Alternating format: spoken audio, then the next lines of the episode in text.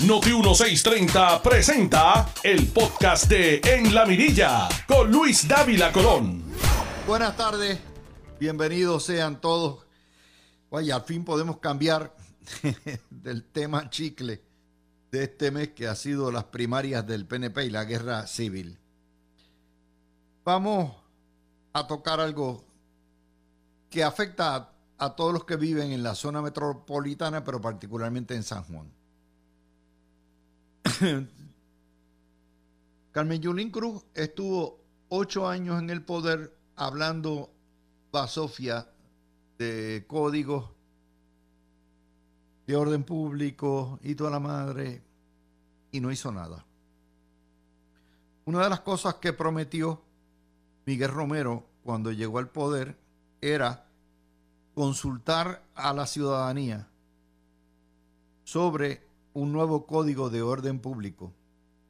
Y yo recuerdo que en campaña el hoy alcalde señalaba claramente que todo estaba recargado para el comerciante y que había que convivir tanto los negocios, particularmente de los que venden bebidas alcohólicas, con las comunidades. Una vez llegó al poder en la alcaldía, Miguel Romero abrió un extenso proceso de vistas, de estudios, de recepción de consultas con comunidades. Y el alcalde ha estado visitando comunidades todos los días. Y una de las primeras cosas que pregunta es cómo los afecta, qué es esto, qué es lo que hay. En ese proceso hubo vistas públicas, hubo estudios, hubo amplia oportunidad de llevar. Obviamente en Puerto Rico no hay consenso sobre nada. Basta que usted diga rojo para que otro salga diciendo azul y el otro diga no, es naranja. Y el otro que dice ningún color. Porque en Puerto Rico es así. No nos podemos poner de acuerdo ni en lo más mínimo. Pero a final de cuentas salió un código de orden público nuevo que no es perfecto y que tiende a balancear el desbalance que había. Y ustedes lo han visto. ¿Cuántas veces en el viejo San Juan los, los vecinos no se han quejado de las borracheras, de las meaderas, de todas las cosas que ocurren, de los desórdenes? ¿Cuántas veces usted no ha visto eso, eso mismo puesto en, con los vecinos que viven alrededor, alrededor de la placita de San Dulce? ¿Cuántas veces no lo hemos visto con los vecinos de la calle Loíza. Y así por el estilo lo estamos viendo donde quiera que hay muchos o restaurantes o barras o chinchorritos. Y todo lo que se ha concentrado la prensa es en una cosita ínfima del código, que es el control de la venta de bebidas alcohólicas en horas de la madrugada. No estamos hablando durante el día. Eso es todo lo que se han concentrado para desmerecer el trabajo del alcalde. Y el nuevo día nos pone hoy descontento en el sector privado con el Código de Orden Público. Página 34. Ese es el titular. Usted dice, diablo, man, sector privado, todos somos. Todos somos el sector privado. ¿Qué pasó aquí? Se viró todo el mundo. ¿A quiénes consultan? A los colmillos. A SORE, la Asociación de Restaurantes que venden licor. Y AMIDA, la Asociación de Pequeños Comerciantes, donde pertenecen la mayoría de los negocios chinchorritos, chiringuitos y barra que hay y que venden.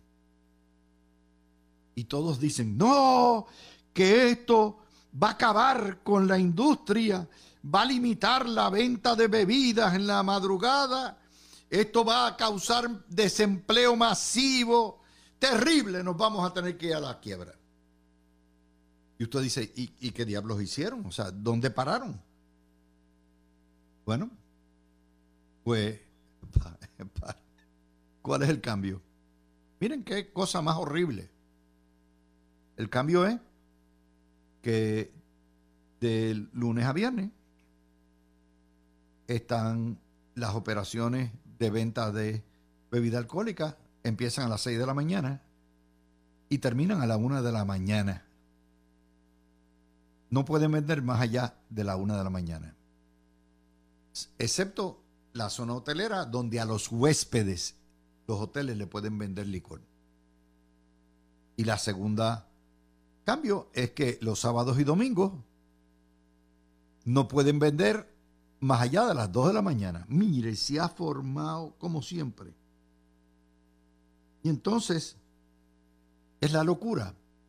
Por un lado, los residentes quieren que se tomen medidas de seguridad. La mayoría de los delitos ocurren 40% entre las 10 de la noche y las 5 de la madrugada.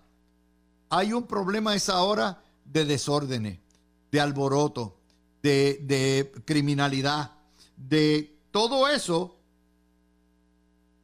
Y el alcalde nos limitar una horita los va a llevar a la quiebra. O sea, usted sabe que esos son unos enmayados. Son unos enmayados. ¿Por qué? Porque a la una de la mañana, según datan los estadísticas, a la una de la mañana ya se ha vendido el 94% del licor. De manera que si usted pone una hora de cierre a la una y el sábado y el domingo a las dos, eso quiere decir, ¿verdad? Que la gente pues, que quiera beber más, empieza bebiendo más temprano.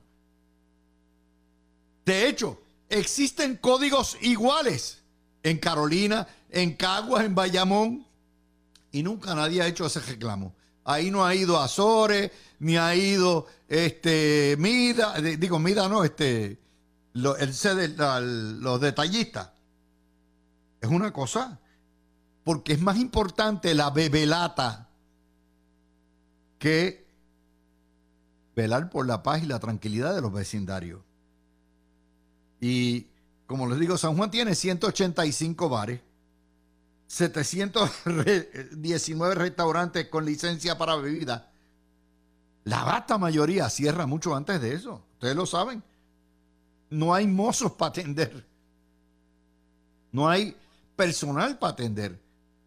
Un, restaurante que esté abierto desde las 5 de la tarde hasta las 2 y 3 de la mañana. Esa es la situación. Y es parte del mamamelchoreo. Si me lo quitas, lloro y si me lo pones, grito. Es así. No hay manera de satisfacer al puertorriqueño de ninguna manera. Pero aquí el argumento es de los billetudos. Los billetudos prefieren proteger sus billetes, que no se van a tocar, y no la paz y tranquilidad de los residentes. Tengo a Garriga Picó porque Garriga ha vivido también en Río Piedra y ha vivido en todos lados y ha visto todo eso. Y no sé si ha llegado Gregorio, pero vamos a empezar con ese tema que está sabroso. Sí, estamos aquí, Luis. Saludos a todos. Adelante a los dos. Eh, dale el botón, Garriga. Saludos, Luis. Saludos, Gregorio. Es un placer estar con ustedes después de una semanita de vacaciones. Una este, semanita, muchachos, eso era una sabática lo que fue. Tú sabes, tuve que ir a resolver unos asuntos. Pero ya están resueltos y estamos de vuelta. Eh, Luis, saludos y me alegra mucho que me traigas este tema, porque yo soy de los que sufre directamente las consecuencias, o estaba sufriendo las consecuencias de una falta de un código de orden público que impidiera eh, eh, la clase de cosas eh, que se están prohibiendo ahora. Y es que el problema es que a esa hora de la, madrugada, a, a, partir de las 2 de la mañana, empiezan una serie, en todo Santurce, el sitio que tú has mencionado, la placita de Santurce, la calle, eh, en, este, la calle, Serra, ¿no? Y, la, y, en, el sector de Miramar, hay una serie de sitios donde personas que salen muchas veces de actividades ilegales en diferentes puntos de la área metropolitana van entonces a, comer y a beber en, en, en, esas, en esos sitios, en esos lugares. Y entonces vienen con carros que hacen estruendo, que hacen un El montón de ruido, se pasan echando carreras por las propias avenidas de, de Santurce y los expresos que están, que dan acceso a Santurce, haciendo ruido con, con los motores y con los, eh, los, mufflers. eh, y encima de eso, muchas veces disparando, Luis.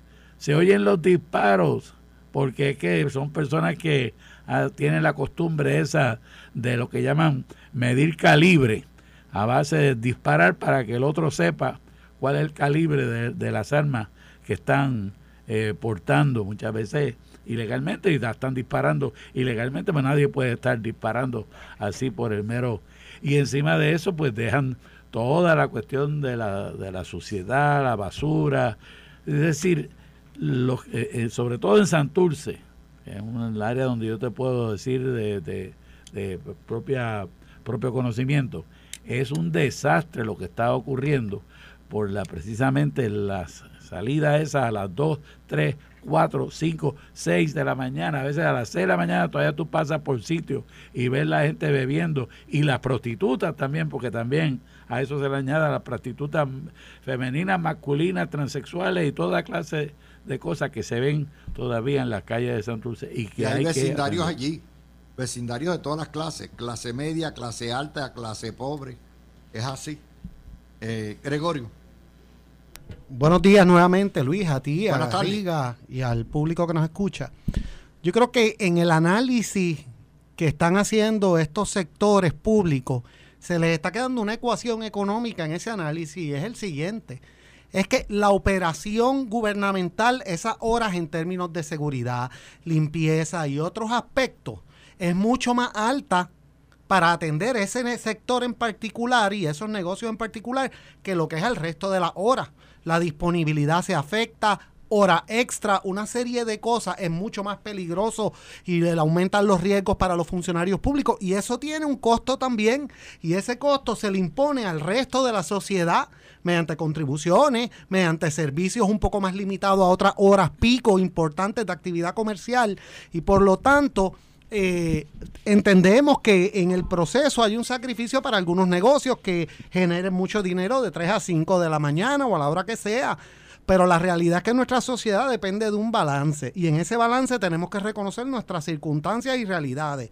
Puerto Rico está eh, pasando por una crisis fiscal importante, por lo tanto, nosotros no podemos estar dándonos los lujos de tener a esa hora eh, eh, unos gastos sustanciales que se le impongan al resto de la sociedad porque un grupo de negocios, un grupo de personas quieran estar saliendo a esa hora. Número dos, tenemos que contemplar en ese aspecto y en esa dinámica también que los negocios de esos sectores han sido inefectivos en ellos mismos. Establecer autocontroles y establecer normas para mitigar cualquier impacto que tengan y han obligado a que el gobierno y el Estado intervenga porque ellos han sido incapaces en ese proceso, que es el primer paso siempre, el autocontrol, la autogestión, la, el- el- el- la fiscalización propia antes de que entre el gobierno. Y esa carga no se le puede imponer al gobierno. Y si vamos a hacer un análisis económico, social de esto, hay que ser responsable e incluir ese aspecto también. les doy un ejemplo.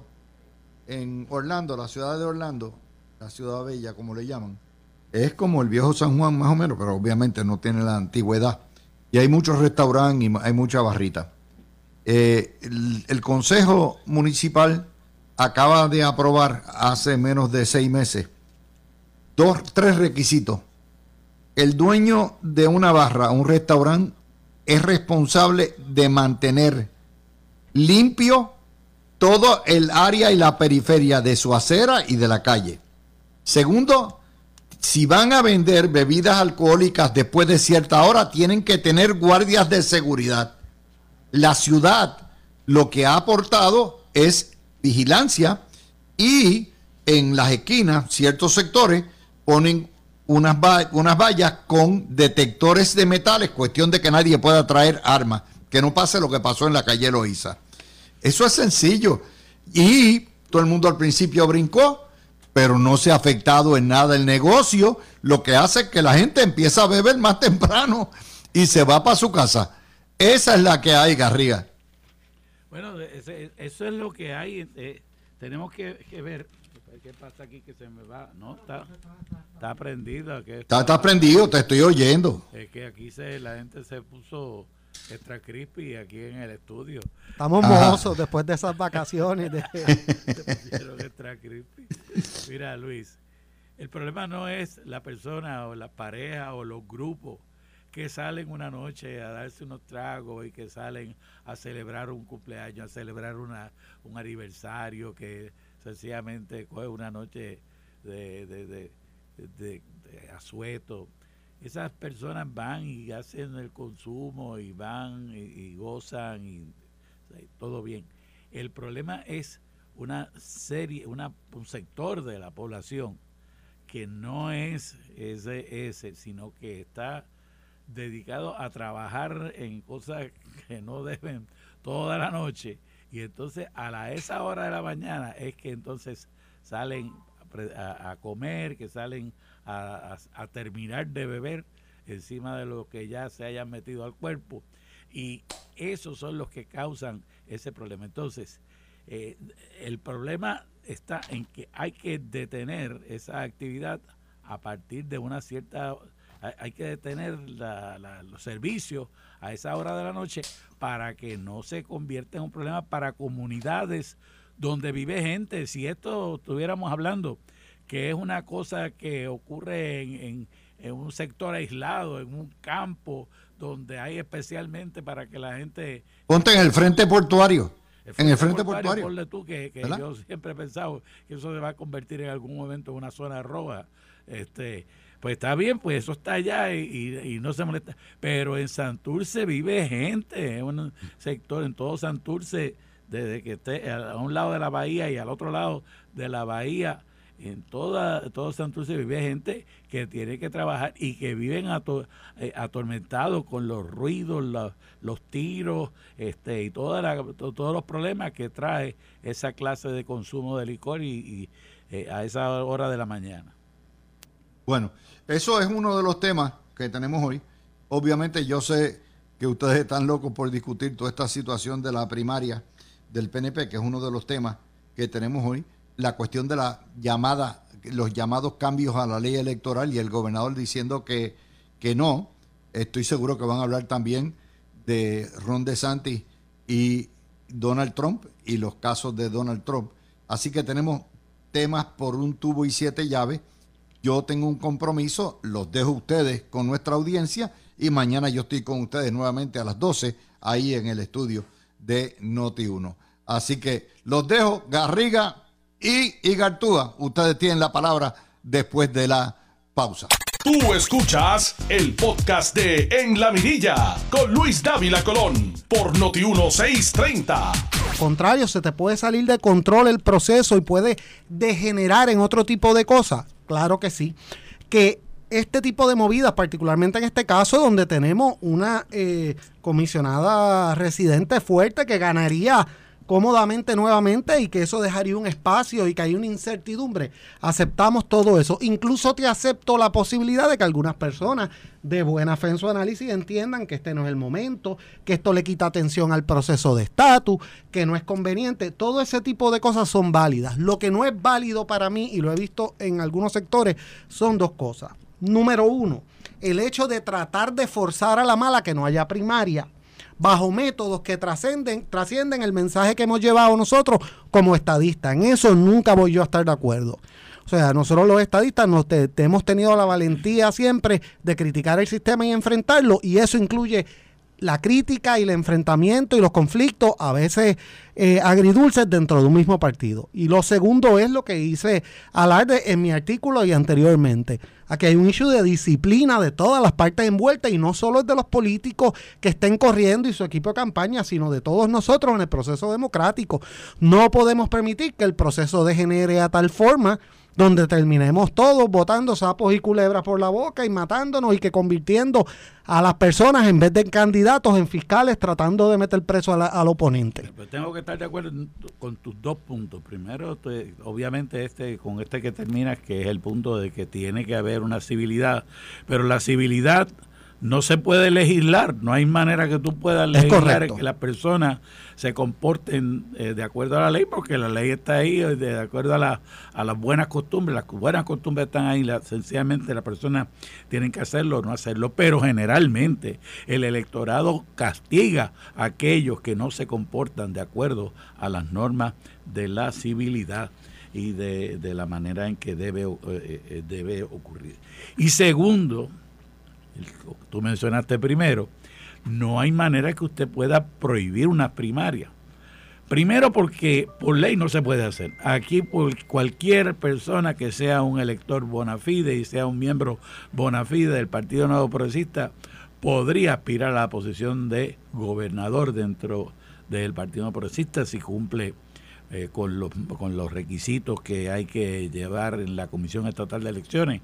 Al igual que en todos los otros partidos, lo que pasa es que los otros partidos, mediante la cultura interna de los partidos, impide de que haya ningún candidato que, que eh, no sea el que diga el líder. Eso pasa en el Partido Independentista, ha pasado por los pasados 60 años dentro del Partido Independentista y ha, y ha pasado dentro del Partido Popular desde la época de Muñoz. Y hablando de eso, quiero que veas que cuando se ha tratado de impedir que haya una primaria, precisamente lo que ha ocurrido es una catástrofe para los partidos.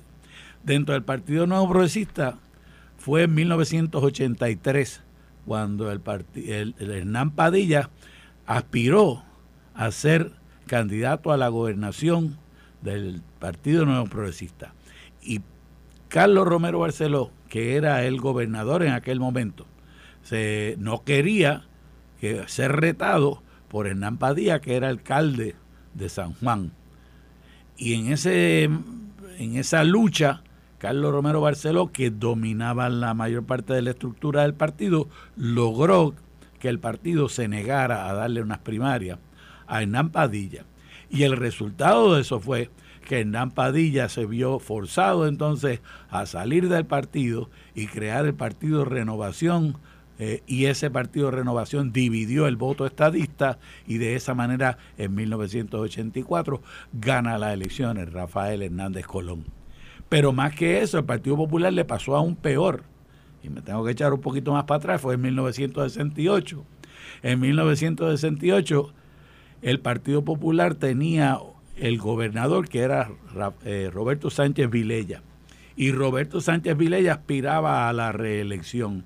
Pero Luis Muñoz Marín, que era el caudillo eh, del partido perenne, eh, sencillamente no quiso que fuera Roberto Sánchez Vilella y le negó las primarias que pedía Roberto Sánchez Vilella con el lema aquel de que el pueblo decida, que todo el mundo recordará si tiene cierta edad. Y, esa, y eso llevó entonces a que eh, Roberto Sánchez Vilella eh, creara o utilizara el Partido del Pueblo para llevar su aspiración a la gobernación, dividió el voto por el del Partido Popular, el Partido Popular perdió la elección, perdió la hegemonía y el Partido Nuevo Progresista llegó al poder. Entonces, la historia lo que nos dice es que tratar de hacer lo que tú señalas, este, eh, Gregorio, de impedir de que haya una primaria, de tratar de negar una primaria, lo que lleva es a dividir los partidos y a la derrota de esos partidos. Cuando hay primarias y si las, y las primarias se llevan a cabo como deben ser, los partidos van a la victoria. Mira, yo creo que más allá de esos e-, ejemplos, además de esos ejemplos que tú muy bien señalas, que son ejemplos directos, yo creo que podemos identificar que el parte del problema que tiene actualmente el Partido Popular es el, es el miedo ese a confrontar las divisiones internas y las diferencias de opiniones por miedo a que el partido se divida y pierda vigencia. Y lo que ha terminado pasando es que esas diferencias de criterio iban a salir eventualmente, salieron y el partido lo que perdió fue la fuerza moral de llevar un mensaje, perdió cohesividad y lo que ha terminado es en nutrir partidos que son ajenos al Partido Popular en porque querían evadir el problema esencial que tienen, que es la definición de estatus. En el caso del Partido Nuevo Progresista, evidentemente las primarias siempre dejan roncha y las primarias siempre En tienen sus aspectos, en todo. Eh, pero, pero lo han dejado históricamente y sé que hay gente que se enchisma y que nunca se sanan ciertas, este, ciertas heridas, pero en un sentido, ese es el precio de la democracia, ese es el precio del proceso y de depurar las ideas dentro de un partido. Pero el precio no ha sido el precio porque el PNP cada vez que ha tenido primaria para la gobernación ha ganado el que su candidato. No, estoy de acuerdo, no, no me refiero al precio en, el, en términos de que, de que el, el resultado final sea malo, sino en términos de, de la incomodidad que crea el proceso, las peleas, las divisiones, la incertidumbre, pero eso es parte de este proceso a la larga. Sin eso, Oigan, si estuviera todo y todo el mundo estuviera de acuerdo, tuviéramos la, la papeleta estuviera plancha y nadie tuviera una aspiración o una discrepancia, tampoco tendríamos problemas. Bueno. Pero la realidad es que la hay y si la hay la tenemos que aceptar Bueno. y enfrentar. Luis nos pide que hagamos un detalle de las de de, eh, desventajas y ventajas de las primarias, ¿verdad? Y ya tú mencionaste de, de las desventajas que se mencionan constantemente, bueno, que va a haber pelea entre miembros del partido. Bueno, va a haber pelea, ciertamente. eh, eh, la política democrática necesariamente conlleva que va a haber aspiraciones encontradas y el pueblo tiene que escoger entre ellas. Precisamente esa es la democracia. Segundo, que va a haber expendio de dinero. Ahora, el dinero no se va a, no se va a votar. El dinero se va a utilizar en campaña. Tercero, eh, que esto va a eh, darle la oportunidad a los otros de atacar a los candidatos. Los otros partidos siempre van a atacar a los candidatos del PNP y los del PNP siempre van a atacar a los candidatos de los otros partidos. Así es que me parece que esas, esas dificultades palidecen ante la lista de beneficios que te voy a dar ahora de las cosas que son buenas, que pueden traer buenas las primarias.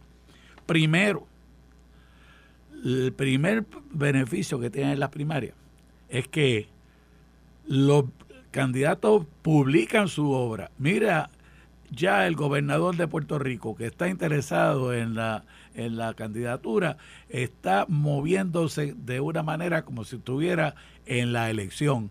Es decir, que va a tener una campaña que le va a durar año y medio para llegar a la, a la gobernación. Mientras que el Partido Popular no tiene ni siquiera candidato todavía, no se sabe ni siquiera quién es, no está hablando de la obra que va a realizar. Es decir, los candidatos, y la- por el lado de la, de la comisionada residente, la comisionada residente pues está hablando de su obra, hablando de las cosas que puede hacer, haciendo este, eh, eh, actividades de campaña que proyectan su imagen. Es decir, la, lo que hace la primaria es adelantar el comienzo de la campaña y uno de los dos va a ser el candidato y por lo tanto esa campaña va a estar adelantado. Segundo, se renueva la estructura de la base del partido porque cada uno tiene que traer diferentes personas, un, día- un equipo electoral distinto y un equipo de trabajo distinto. Y eso hace que se recluten nuevas personas, es un proceso de reclutamiento, ya no solamente son los que están en este momento con el gobernador, una de las cosas que yo creo que se le ha criticado al gobernador que ha hecho en estos días, es decir, que él, él favorece a que él, él está a favor de todos los incumbentes. Bueno, pues eso quiere decir que está a favor de que no haya ninguna clase de cambio, que eh, haya una evaluación automática positiva de estas personas. Eso me parece que no ayuda a que haya una renovación, que haya un, eh, un crecimiento del partido, que es... Tengo más en la lista, pero te doy la oportunidad de que comente estos dos antes de que nos llegue la- Mira, en, la hora. en- en términos esenciales, que este, como decía, yo coincido, o sea, a nivel este, tanto filosófico como práctico, la mayoría, lo- aquellos que creemos en, genuinamente en la democracia, en el proceso político, reconocemos todas esas ventajas. Yo creo que incluso dentro del contexto del Partido Nuevo Progresista hay algo bien interesante y es que somos un partido que está unido por fines ideológicos de estatus, pero nuestras filosofías sociales no necesariamente coinciden. Hay grandes diferencias dentro del mismo partido y esto permite que dentro del mismo partido haya esa discusión, la cual es saludable y es necesaria, porque muchas veces parte de, de las discrepancias internas, de los problemas internas, internos, se debe más a eso de lo que la gente imagina, a discrepancias básicas sobre filosofía social, económica, política, que no necesariamente tiene que ver directamente con el estatus, sino que tiene que ver mucho más con la, con la, con la política pública eh, nacional y local. Eh, mi único, mi único caveat, como digo, o asterisco, y tú lo has dicho muy bien, que no podemos legislar la conducta, la disciplina de las personas, pero si hago un llamado y hago y reconozco que todos estos principios positivos, en la medida que finalmente, por las razones que sean, no se dé esa disciplina en unos niveles, oye, dentro de un nivel de razonabilidad, siempre va a haber discrepancias, peleas, incluso a nivel, va a haber cuestionamientos, eso, eso, eso es parte de pero cuando se excede cierto límite donde, donde degrada el proceso, donde se degrada el debate, pues yo sí tengo cierta preocupación. Y lo digo no solo conceptualmente, sino tengo que ser sincero. Yo también estuve fuera, y vamos a una pausa rapidito, pero eh, para puntualizar y seguimos discutiendo, yo estuve fuera, pero la realidad es que los pocos apuntes que vi durante el tiempo sí me preocupó que tan rápido se elevara tanto y se llegara a ciertos niveles en la discusión. El subió rápido. Exactamente. Bueno, mira, vamos a, vamos a hablar sobre esto y sobre otras cosas más, la cuestión de, de cómo se utilizan los medios, cómo la primaria provee la oportunidad de cambiar el liderato. Todo esto es bien importante que se vea eh, la función que tiene la primaria y, y, la función histórica, porque la, la primaria eh, es un gran logro de la, se considera eh, dentro de la teoría política que las primarias son un gran logro de la democracia. Tú escuchaste el podcast de En la Mirilla con Luis Dávila Colón en Noti 1630.